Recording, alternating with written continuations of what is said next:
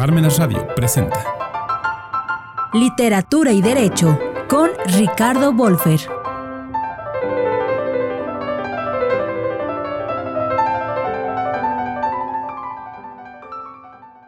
En plena Guerra Fría, a finales de los 60, aparece la serie de Sass, escrita por Gerard de Villiers, donde el personaje principal es Sass, el príncipe Malcolm Ling, llamado Su Alteza Serenísima, quien trabaja para la CIA y posee un ancestral castillo en ruinas en la frontera austrohúngara.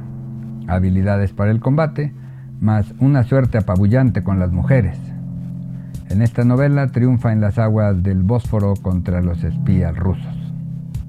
Un rasgo regular de los espías internacionales es que son solteros, lo cual legitima sus conquistas. Aquí con mujeres voluptuosas, donde unas protegen a la CIA y otras intrigan en su contra, mientras los espías rusos hunden un submarino estadounidense y se preparan para modificar el comercio internacional en el río milenario que enmarca la ciudad de Estambul.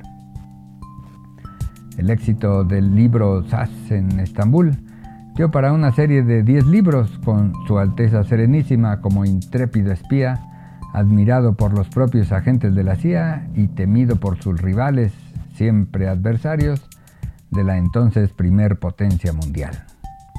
Por otro lado, los suecos Meix Fora y Pervalu, con su exitosísima serie del comisario Martin Beck, escriben Asesinato en el Savoy, donde un disparo a media cena de industriales muestra la voracidad de un sistema bancario que afecta a familias enteras por los despidos masivos derivados de operaciones financieras hechas sin escrúpulos sociales, donde los miles de afectados cobran venganza anónima en manos de uno de los desahuciados por la imposibilidad de pagar una hipoteca, quien tras perder a su familia y su trabajo, casi por azar, entra a la cena y le dispara a quemarropa a este poderoso industrial, identificado socialmente como uno de los dirigentes de este sistema apenas interesado en dar oportunidades a la clase trabajadora.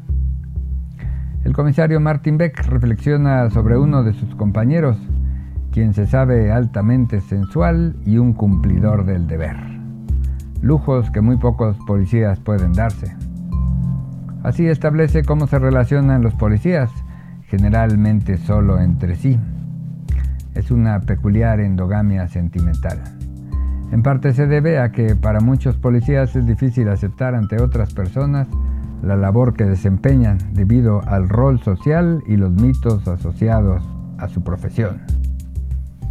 Dice el autor, afrontar constantemente actitudes de temor, desconfianza o abierto desprecio podía convertir a cualquiera en un paranoico. La pulsión erótica asociada a la vida y sus disfrutes carnales se contrapone a la pulsión tanática afín a la muerte que contemplan todos los días los policías regulares y esos espías ficticios que tienen correspondencia con las agencias de seguridad de todos los países, regularmente en conflicto con delincuentes capaces de las peores atrocidades. Ante tanta muerte, es comprensible que en muchos agentes del orden brote esa necesidad sexual apremiante. Si esto puede extrapolarse a las actividades judiciales relacionadas con la delincuencia, no sorprende. Mirar de cerca la criminalidad fulminante trastorna a cualquiera. Añádase a esta circunstancia la situación de las extenuantes jornadas donde tales trabajadores laboran muchas horas por día para prácticamente vivir en la oficina y en la obligación de cumplir con los términos procesales penales. Lo contrario puede llevar a la comisión delictiva en la administración de justicia. Entonces, los pocos momentos fuera del trabajo son una extensión íntima entre las personas que han logrado hacer un contacto emocional. Los llamados viudos judiciales, por ser ausentes o divorciados de su familia, no son los menos.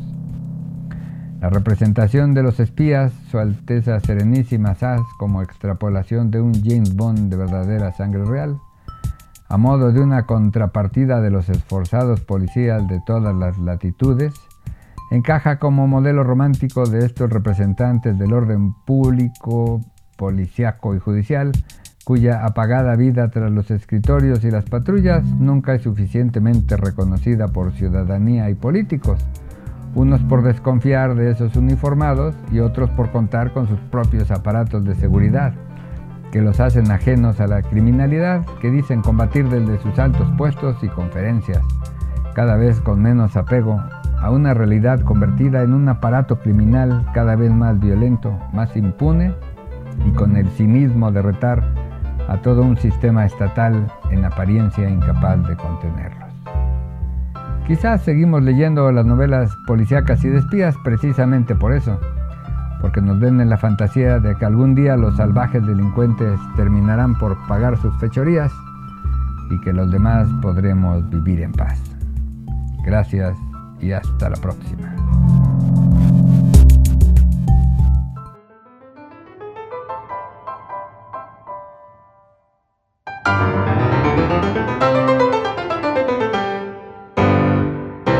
Palmenas Radio presentó Literatura y Derecho con Ricardo Wolfer.